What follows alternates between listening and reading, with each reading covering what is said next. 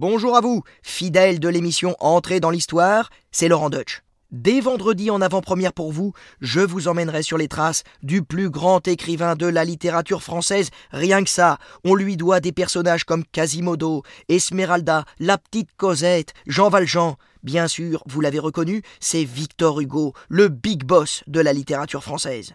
Et dans cet épisode, on va s'intéresser aussi à l'homme derrière l'écrivain, une personnalité écrasante, et on va aussi s'intéresser aux drames intimes qui ont jalonné sa vie. Soyez au rendez-vous vendredi pour ce nouvel épisode d'Entrée dans l'Histoire sur l'application RTL et nos plateformes partenaires.